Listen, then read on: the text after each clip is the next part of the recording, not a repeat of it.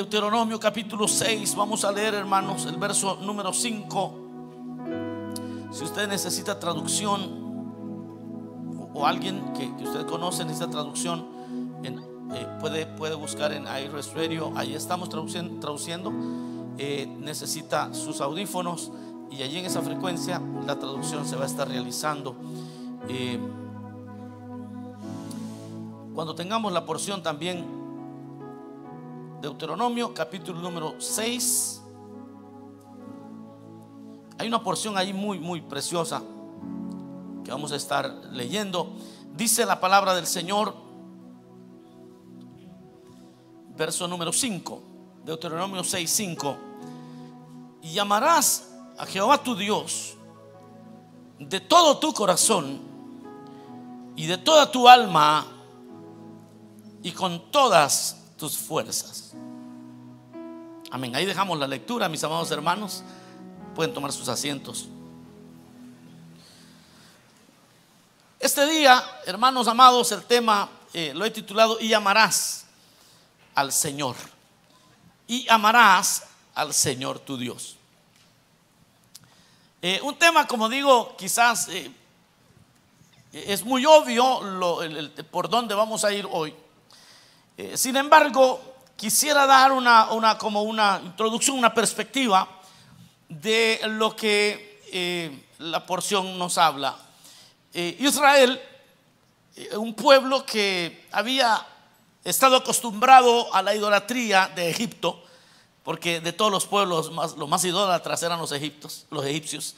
Ellos tenían dioses para todo. El Nilo era un dios, los piojos eran dioses, todo las plagas que, con las que Dios castigó a Egipto representaban deidades en medio de ese pueblo. Y ese pueblo pues aprendió, e, es decir, el pueblo de Dios también, habiendo estado 430 años en esa cultura, ese lenguaje lo hablaban muy bien. Ellos, ellos conocían eh, el culto a los dioses, y por eso, si usted se recuerda que la primera vez que eh, Moisés los deja un, tiempo, eh, los deja por 40 días, 40 días fueron suficientes para que esta gente se inventaran un, Dios a, la medida. Le dijeron a, Aarón, haznos, un, Dios de oro y, vamos a decir que ese nos sacó de, de Egipto. La idea que ellos tenían era tener algo visual para acreditarle los milagros que ellos habían visto. Bueno, usted sabe que el, Señor cuando eh, Moisés baja, eh, reprende al pueblo y, pasó algo bastante duro para todos ellos. Eh, luego el Señor tuvo misericordia, le dio unas tablas nuevas a Moisés, le dio la ley.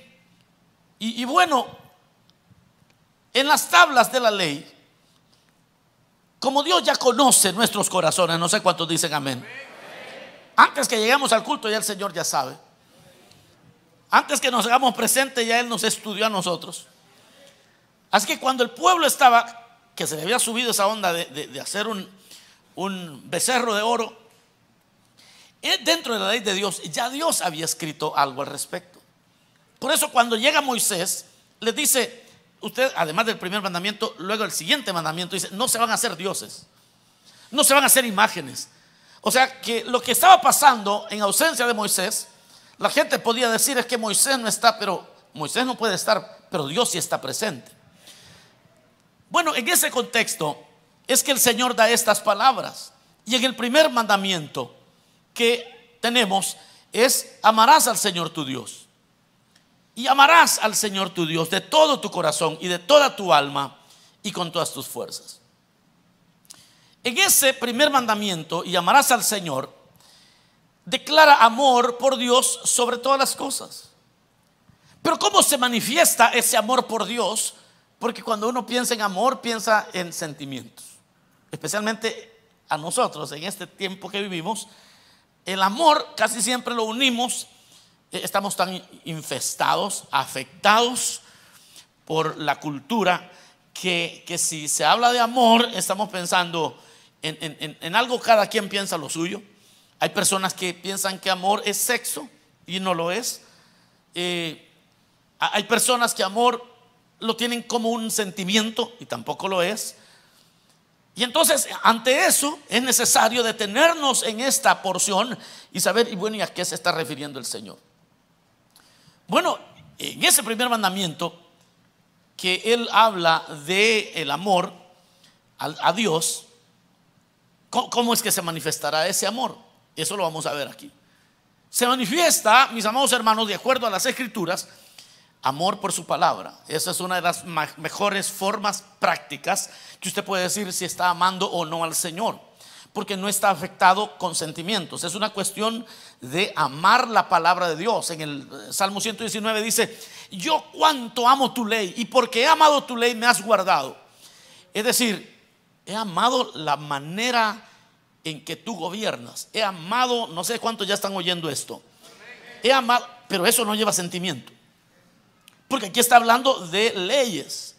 Y dígame, ¿quién se enamora de las leyes? ¿Alguien aquí está enamorado de las leyes de tránsito? Ah, que vino bien feliz. Es que vengo enamorado, hermano. Vengo, eh, vengo enamorado de las leyes de tránsito. Pero cuando a causa de las leyes de tránsito un accidente es eh, prevenido, a usted le gusta que haya leyes de tránsito. No sé cuánto ya les está gustando la ley. ¿Ah? Cuando, cuando a causa, a causa de la ley, usted es protegido, dice, mire por qué le gusta, eh, nos ha gustado este país a nosotros. Especialmente los que venimos de países donde no se respeta ninguna ley. Fíjense que aunque no los enamoramos en el sentido, eh, no es algo sentimental, pero como nos gusta. Aquí una mujer, alguien se está pasando de listo, de listo, agarra el teléfono y le pone 9, 9 y solo le falta, eh, no, 9, 1 y solo le falta otro 1. Ah, sígueme gritando, dice, sígueme, sígueme gritando. Eso ahí en Guate no lo podía hacer, hermana.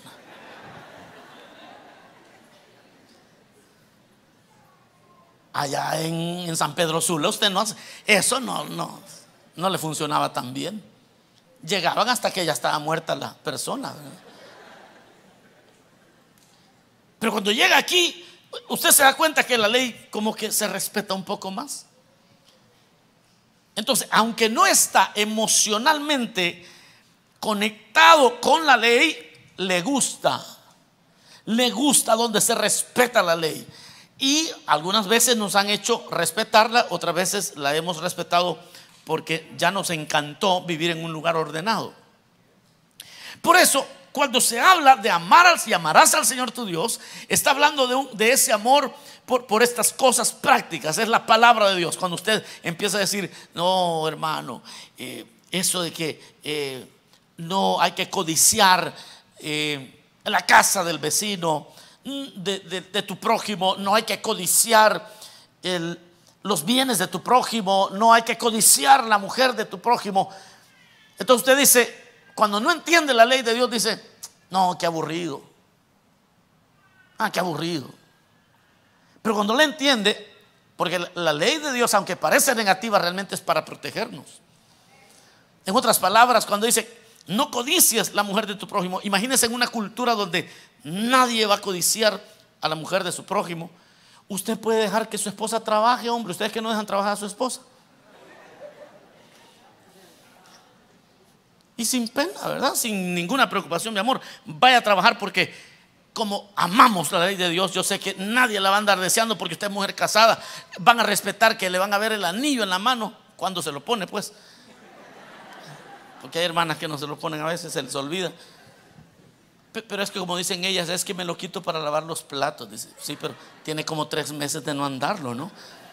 Anyways. Pero vea lo que e-, es la ley de Dios. En otras palabras, el Señor está diciendo, miren, si ustedes respetan la ley, ustedes van a estar protegidos. Si ustedes respetan la ley, es, es en bienes, no robarás. Y uno piensa que Dios le está diciendo, a, uno, no robarás. Es que si uno logra amar la palabra, la ley de Dios, uno es protegido, porque nadie le va a robar, robar nada a uno.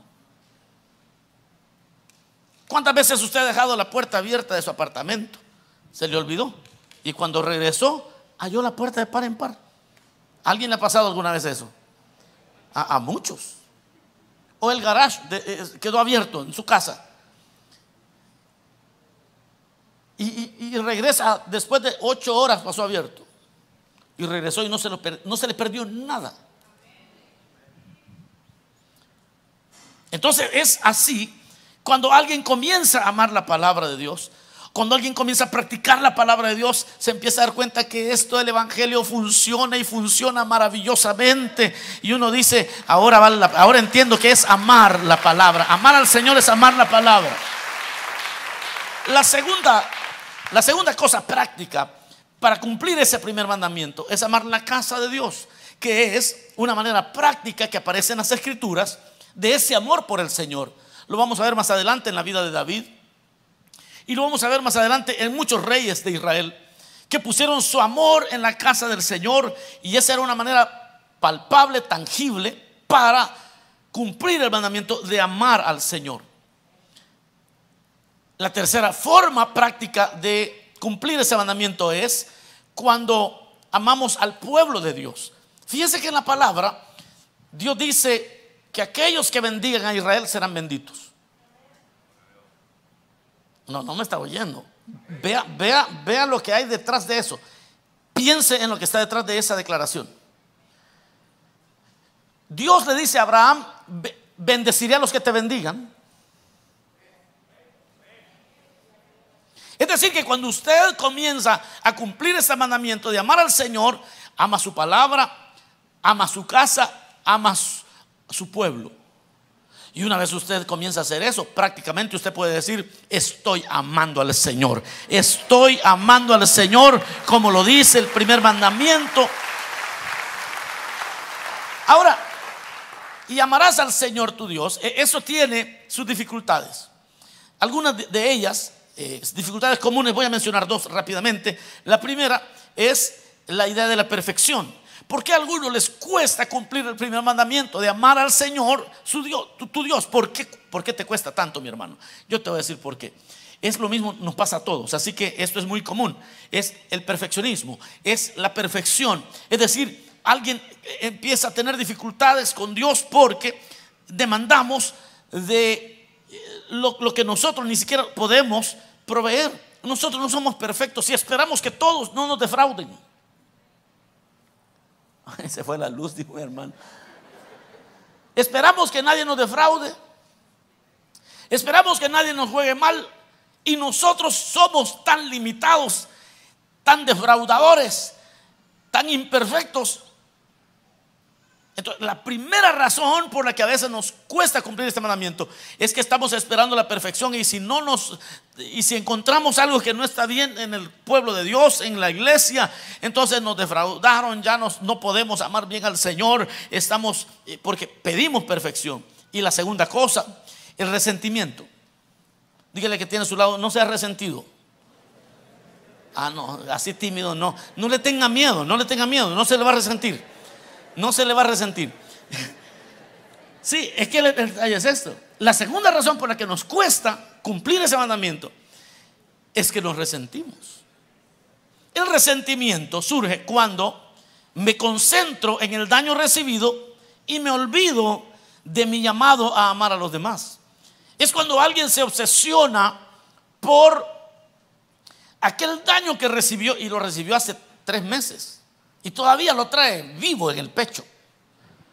Pero, el Señor nunca dijo, cuando habló acerca de amar, Él nunca, no hay ni un solo mandamiento que diga, y te van a amar. No, no existe. Solo existe aquel que dice, tú vas a amar. Ay, cómo duele amar. A ustedes no saben que duele porque no, quizás no aman. ¿Alguien sabe que duele amar? Como dice la alabanza que el amor duele. ¿ah? Ya solo los viejitos lo entendimos. A la hermana, ya va a ver, oiga. ¿Por qué? Porque cuando alguien abre el corazón, se vuelve vulnerable. Alguien puede tomar ventaja de que fuiste amoroso y te pueden tomar ventaja y, te, pueden utilizar mal eh, eh, esa actitud de, amar sin, sin reservas. Y entonces te defraudan. Y entonces a, la primera uno ya no regresa por la segunda, ¿verdad? Y uno dice, no, hermano, la gente no agradece. Y ya se cierra. Esa es la, una, la segunda razón por la que nos cuesta cumplir ese mandamiento. Nos cuesta decir, no hermano, mire, fíjese que yo le, le abrí mi corazón a fulano y fuimos buenos amigos y vea cómo me ha tratado, cómo resultó esto, me defraudó, hoy anda hablando mal de mí. Así que hoy ya no quiero ser anfitrión. Aleluya. Yo ya no quiero ni servir. Hay gente que no quiere servir en las iglesias porque los hirieron.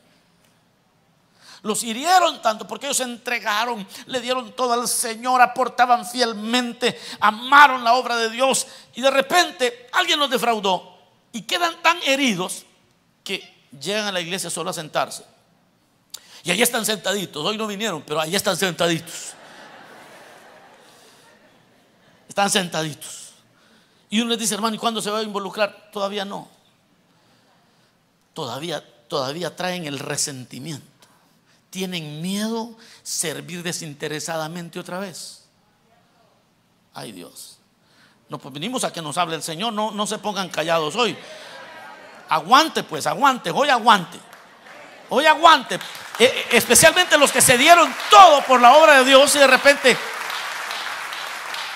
tienen miedo otra vez, abrir su corazón, ya tienen miedo. Dile que tiene a su lado, no tengas miedo. Una vez me dijo un hermano, mire hermano, y, después, no, pero solo no tengan miedo, pero no pongan a platicar también. Ustedes se ponen a platicar, miren, aquellas hermanas allá, una plática tienen. Las caché,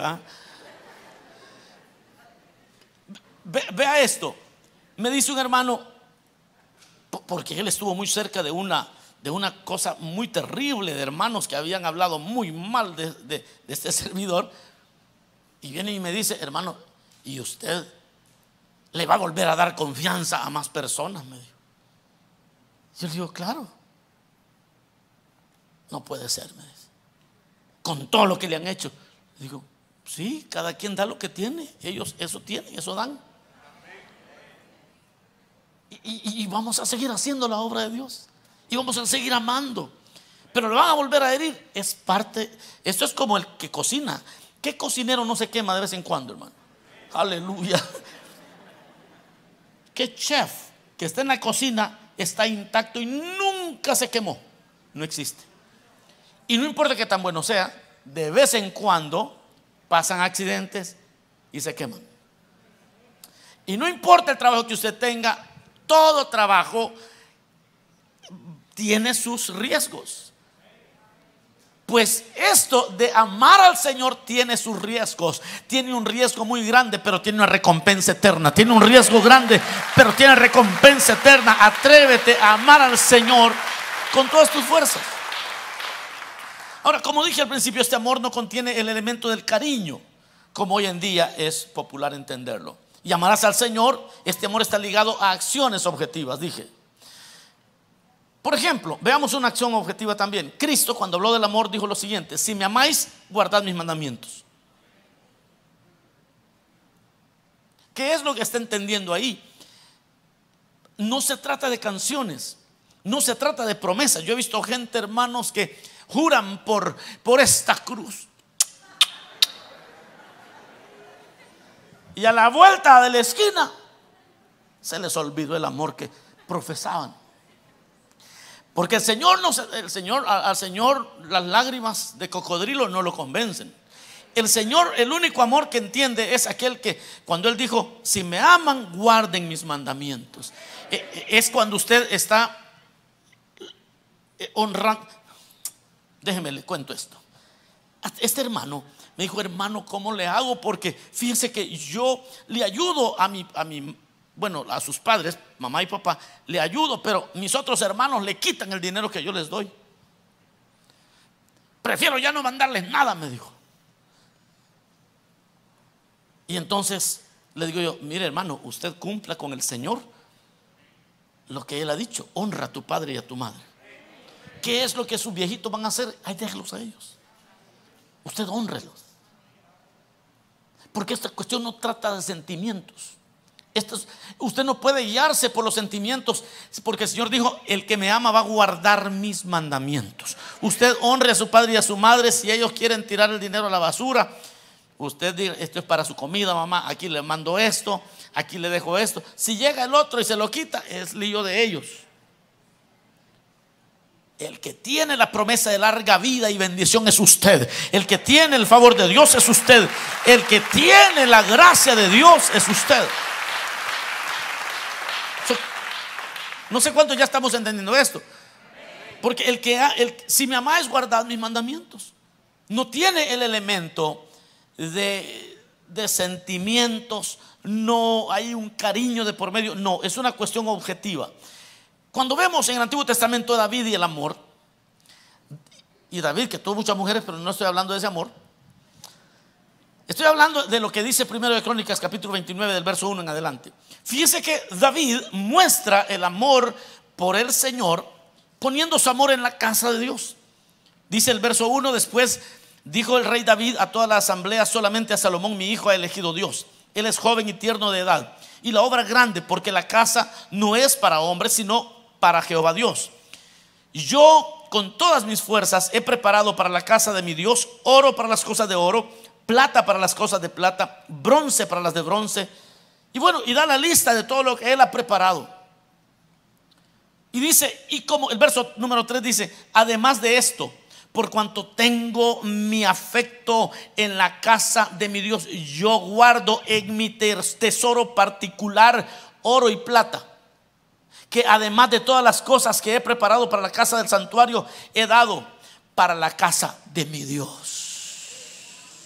Aquí ya vamos viendo cómo el amarás al Señor tu Dios se convierte en invertir en aquello, en aquel lugar donde Dios nos habla, en aquel lugar donde Dios nos consuela, en aquel lugar donde Dios nos confronta, en aquel lugar donde Dios, eh, hermano, nos ministra. Solo hay un lugar en la tierra donde Dios ha prometido enviar salvación y vida eterna y es en la reunión de los santos. Es el único lugar en la tierra que Dios tiene pacto. Porque ahí enviaré salvación y vida eterna en ningún otro lugar. Solo cuando se reúne el pueblo, Dios tiene pacto y dice, yo voy a estar con ellos. Cuando se reúnan, voy a enviar salvación y vida eterna. Entonces, estas son maneras prácticas de cumplir lo que Dios nos habla, de amar al Señor tu Dios. Amarás al Señor tu Dios. Pero, pero es amor por la casa del Señor. Es amor porque se está invirtiendo. Mire, el que, el que no invierte en una relación no ama de verdad. Ah, no van, a, no van a decir nada. Hoy ustedes vinieron mal. Andan caídos. Hoy van a reconcilios por todos lados. El que no invierte en una relación no ama. Porque uno puede dar sin amar, pero no puede amar sin dar. Y no estoy recogiendo ofrendas, no, se me, no me miran así. No, no, ya pasó eso, ya, ya recogimos ofrendas. Tampoco estoy regañando porque no sé quién dio y quién no dio. Lo que sí estoy diciendo es, amados hermanos, que para madurar esta relación con Dios se va a requerir, se va a requerir invertir en aquello que nosotros amamos. Cuando uno invierte en aquello que ama, mire David dice, he preparado oro de mi talento particular, también he dado mi, aportación. Como rey también he, apartado esto para la casa de Dios. Y por cuanto tengo mi afecto en la casa de Dios, es que usted sabe cuando está honrando el primer mandamiento, porque no solamente dice, te amo Señor sino que también invierte en aquel lugar donde recibe palabra, donde recibe guianza, donde recibe, sí, consejo, y muchas veces regaños también. Pero uno, reconoce eso. Y uno entonces e, e, está invirtiendo en la casa de Dios. La madurez, mis amados hermanos, de una relación comienza cuando hay aceptación. Escriba eso. La madurez en cualquier relación, especialmente en el matrimonio, comienza con la aceptación. Y eso es en el matrimonio y en la iglesia también. ¿Por qué? Porque ¿Cuántos somos casados aquí? Quiero saber a quién estoy hablando. ¿Ok? Pero los que tienen menos de cinco años solamente, levanten la mano los que tienen menos de cinco años de casados. Ok, con ustedes es el asunto aquí. Miren que uno cuando uno se casa le dicen a uno, ya usted es una sola carne. Qué bonito se oye, ¿ah? Y de ahora en adelante no serán dos, sino una sola carne. Y uno ya sale bien casadito, una sola carne. Bueno, eso es lo que la palabra de Dios declara sobre los que se casan. Pero para que eso suceda, aleluya.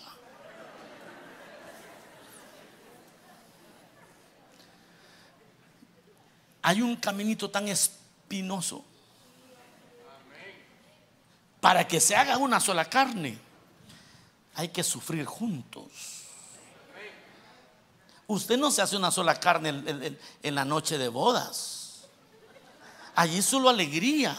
Cuando no hay para pagar los biles, comienzan a pegarse los dos. Cuando se le enferma un niño y, no, y ya le dio medicina, ya oraron y no pasa nada y los dos están angustiados y solo se miran el uno al otro angustiados y claman al cielo. Allí, allí empezaron medio a pegarse, poquito. Cuando uno de los dos se queda sin empleo y el, hombre que se creía el gran macho porque ganaba mucho, ahora la mujer lo está manteniendo por lo menos un par de meses y se le va toda esa hombría y, toda esa petulancia. Y empieza a ver a su mujer así como con... Y ustedes tampoco se pasen cuando ustedes sean las que ponen. Sí, porque hay mujeres que se pasan, ¿verdad? Ya llegan del trabajo ya... Por favor, esto y lo otro y empiezan a dar direcciones como, como que son las jefas.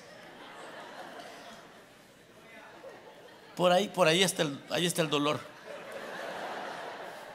Pero, pero vea esto.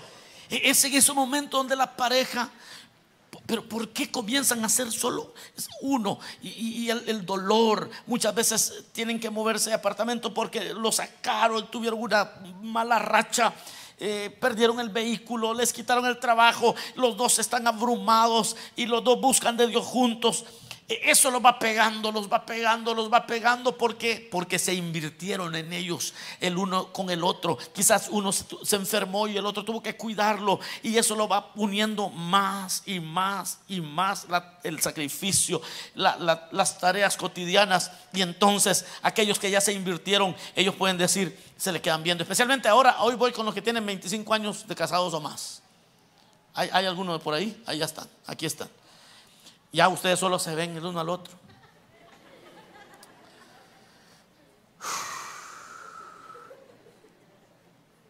¿Cómo, me pongo triste cuando tú estás triste? Si antes ni le importaba. Y ella se le queda viendo a su gordito. No sé por qué le dice, pero así panzoncito y todo te veo guapo, le dice. ¿Qué será? ¿No se ha preguntado que uno nunca ve, uno nunca ve envejecer a su, esposa? La ve, la mira a los ojos y, uno ve como que si la acaba de conocer. Ah, pero esos, esos que, que, saben de lo que estoy hablando porque aguantaron hambre juntitos. Y se tuvieron que invertir el uno en el otro. Y Dios dice, amarás al Señor tu Dios. Pero entonces en la práctica uno tiene que aprender a amar la casa de Dios, a invertirse en la casa de Dios, a sufrir con los hermanos los retos que como iglesia se enfrentan. Y en lugar de llegar a decir, no hermano, es que miren en Salacuna deberían de hacerle así, mejor ore por Salacuna, mejor aporte, mejor trabaje en las células, metas en la obra de Dios para que empiece a amar de verdad lo que Dios ama, para que empiece a madurar ese amor por, la, por el Señor. Aleluya. Así es esto, hermano. Hasta que usted sufre por la iglesia, hasta entonces ha empezado a amar como Dios ama.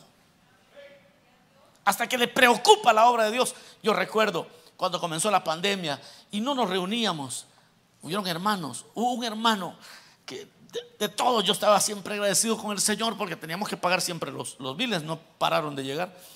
Y yo recuerdo a este hermano que me llamó y me dice, hermano, yo quiero ir a dejar eh, mis diezmos.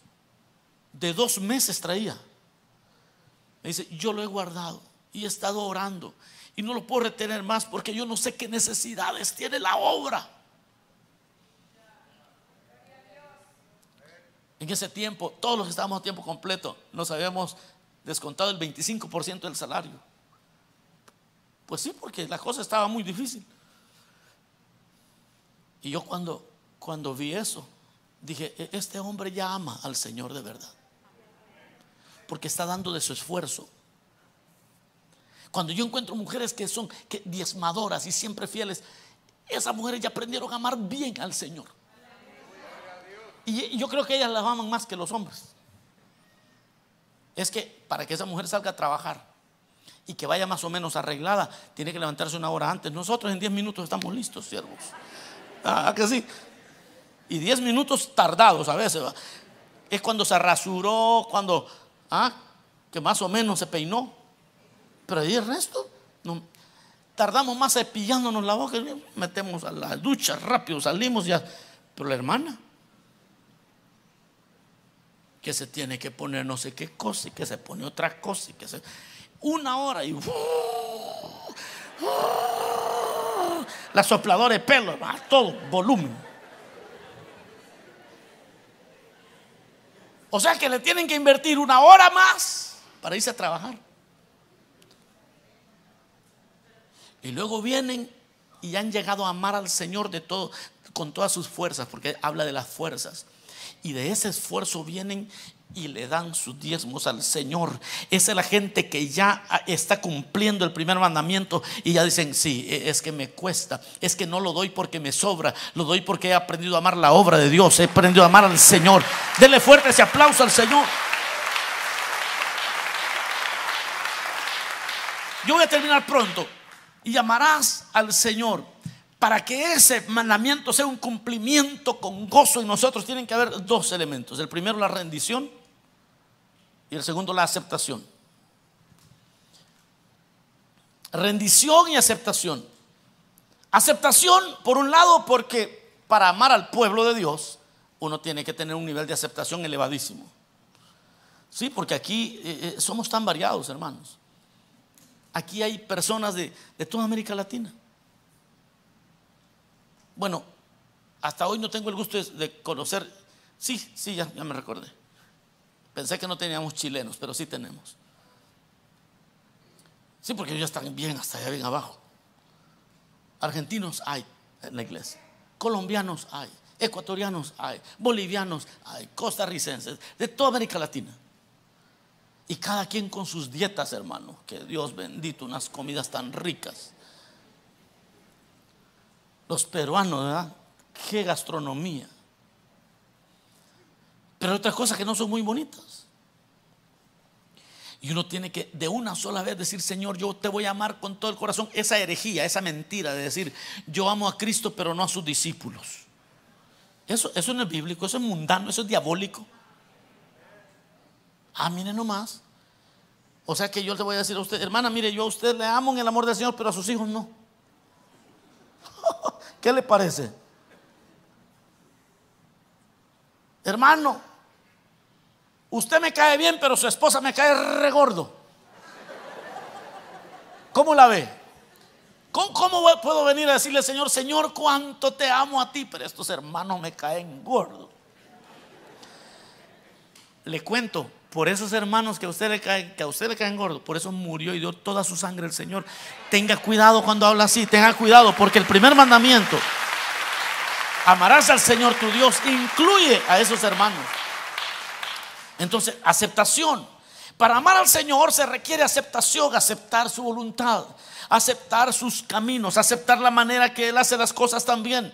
Y también requiere rendición, porque hay cosas, miren hermano, hay cosas que cuesta aceptar del Señor. Hay cosas que no vamos a entender, pero si nos rendimos totalmente a Él, entonces vamos a decir, entonces sí amo de verdad al Señor. Yo sé que esta, esta es la parte más difícil de amarás al Señor, porque la rendición significa tu completa voluntad al Señor. Pero hay cosas que son bien difíciles de sobrellevar. Hay cosas dolorosas que uno no logra reconciliar.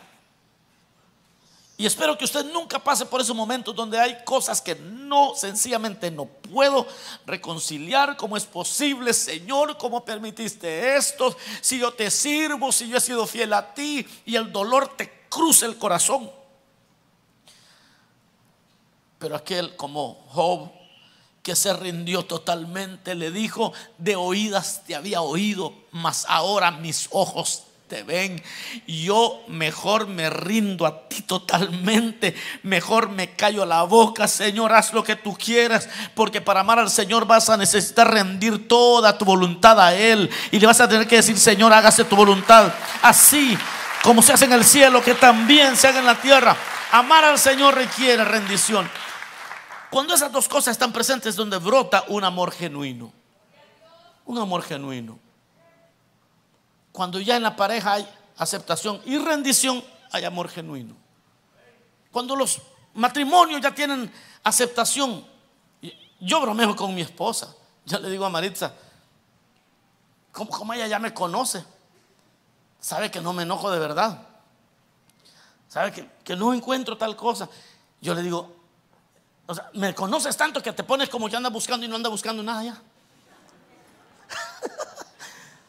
ya, ya sabe que ya, le va a pasar. Y es cierto.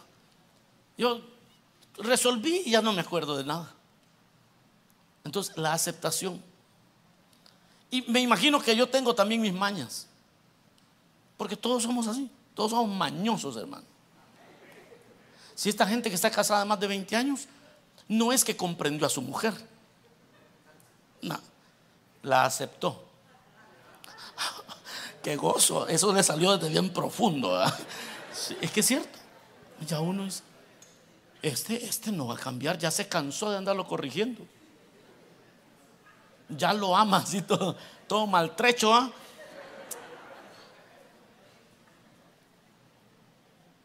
Y entonces brota un amor genuino. Aquí hacemos presentaciones para los que nunca se presentaron. El próximo año, primero Dios, tengamos una presentación eh, de parejas que va a ser, eh, bueno, para todos los que nunca se presentaron, aquí van a haber presentaciones. Eh, pero, cuando hacemos eso, yo les digo, bueno, hermanos, porque se, hace renovación de votos. Entonces, los que, los que llegaron hace poco, los últimos 10 años, nunca han visto eso, pues lo vamos a hacer aquí. Se hace una renovación de votos. Pero mira qué bonito se ve cuando los hombres ven que su esposa viene. Porque ya no están eh, infatuados. Cuando uno se casó, cuando se casó, uno estaba todo infatuado. E, ella se había eh, metido en aceite como tres días. Ella viene preciosa. No me creen ustedes, estas siervas son finas ustedes se va que le hagan los pies, que las... No, un tratamiento del cabello, se ponen una dieta de tres meses antes de la boda y unas más la faja que las...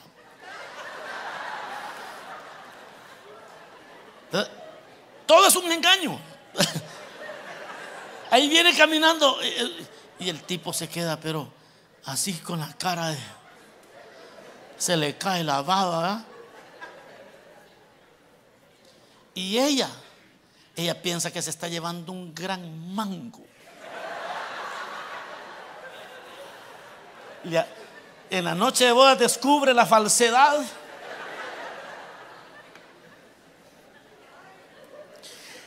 Pero después, pero mire que después de 20 años hacen renovación de votos. Ahora no están infatuados. Ahora él ve que la hermana viene y se le queda viendo y le conoce todas las mañas. Y aún así dice, le quiero volver a prometer lo que le prometí hace 20 años. Y si volviera a nacer, me casaba mil veces con ella otra vez.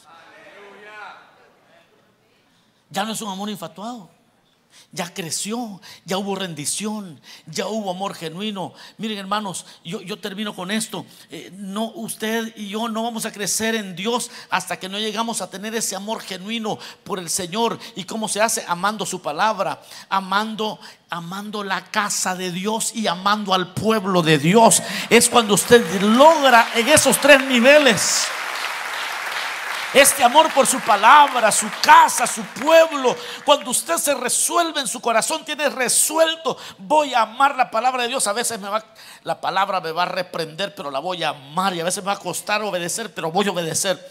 Voy a amar la casa de Dios. Aquí no hay gente perfecta, pero Señor, quiero amarte a ti como en el primer mandamiento tú lo pides. Voy a amar tu casa, voy a amar tu pueblo, voy a bendecir a tu pueblo. No son perfectos, pero los voy a amar, voy a aportar, voy a invertirme en tu obra porque solo así se ama de verdad al Señor. Si no, no es amor verdadero, es cuando te inviertes en la obra del Señor.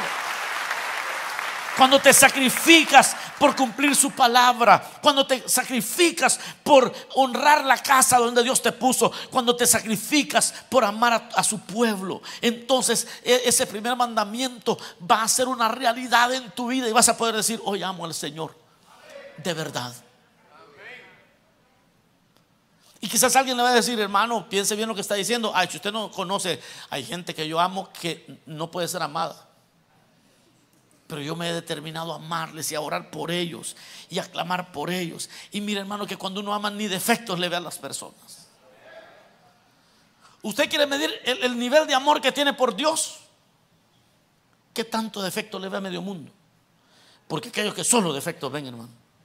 Usted sabe que los que, se, los que andan mal en el matrimonio, solo los defectos se miran. Y casi siempre que los tengo conmigo en alguna consejería, le digo, vaya hermana, dígame 10 cosas buenas de su esposo. Se queda. No, pues este, me pongo hombre, me pongo hombre. Me pongo hombre. La segunda, este, mm, trabaja duro, trabaja duro. Ajá, la tercera, Como que les puse una adivinanza, hermano. No le atinan. Y luego, vaya varón, usted, dígame unas 15 virtudes de su mujer. Ah, ah, pues buena mujer, hermano, buena mujer. La segunda, esos ni segunda tienen.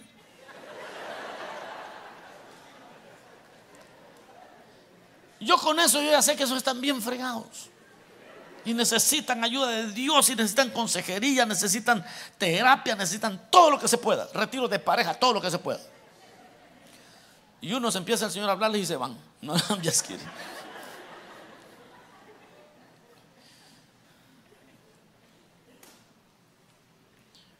Pero cuando uno ya ama, hermano, y, y usted dígame algo bonito de su esposa. Ah, mi hermano, esta mujer es un, es un pan de Dios. Esta mujer es, es, fiel, es trabajadora, es prudente. Esta mujer, empiezan a dar una lista. ¿Y qué cosas no le gustan de ella? No sé que no tiene defecto. No tiene defecto, hermano. Esa que se están riendo.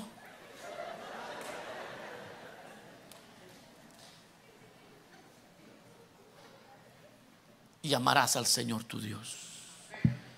Y eso no se logra hasta que te sacrificas por cumplir su palabra, hasta que sufres por honrar la casa de, Dios y te inviertes en la obra, y hasta que te sacrificas por amar a su pueblo.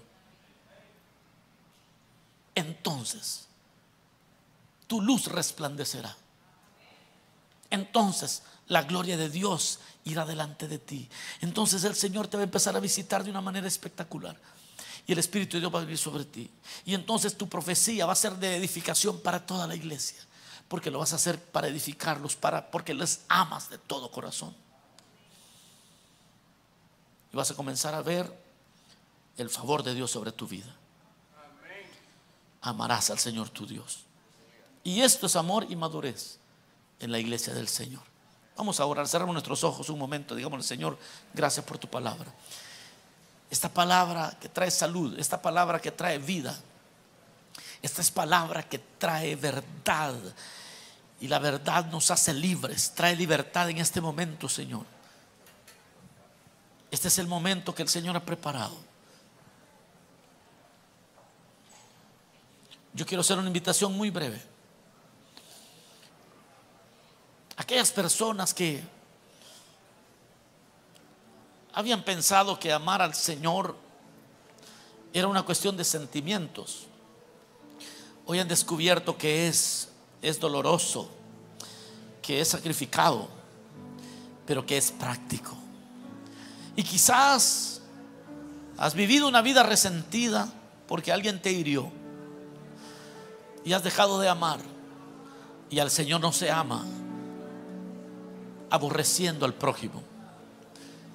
Al Señor jamás el primer mandamiento no se va a poder cumplir hasta que amas la obra de Dios, la casa de Dios, el pueblo de Dios, la palabra de Dios. ¿Habrá alguien aquí que necesite aceptar a Cristo por primera vez? Venga, vamos a orar por usted. Salga de su silla. Comience a amar a Dios. Comience una vida de amor por Dios. Comience a decirle, Señor, yo quiero amarte de verdad. O quizá fue creyente y se ha alejado de Dios porque se llenó de resentimiento. Y hoy quisiera regresar a la comunión con la iglesia del Señor, a la comunión con el Padre a través de Jesucristo. ¿Por qué no vienes a Cristo hoy? Vamos a orar por ti. Habrá alguien que necesite reconciliarse. Vamos a orar, venga. Quizás usted no ha estado amando y por eso la vida cristiana no le parece buena. Dios te bendiga. Hay un caballero que está pasando. Alguien más. Alguien más. Quizás vivió resentido porque lo defraudaron. Porque fue muy noble. Porque amó de verdad. Porque sirvió de todo corazón. Y le pagaron mal.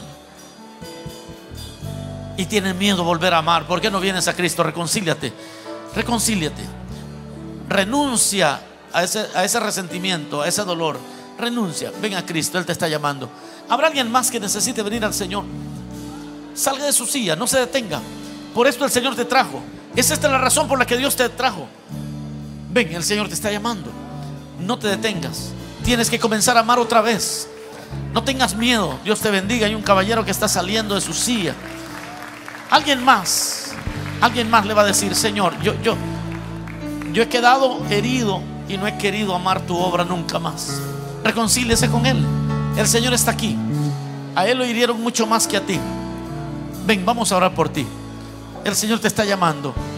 No tengas temor de amar otra vez. No tengas temor de darle tu vida al Señor sin reservas. Te estás perdiendo el gozo de vivir para Dios. Te estás perdiendo aquel gozo que un día experimentaste. Solo porque alguien te defraudó. Mejor ven a Cristo, reconcíliate, acepta al Señor.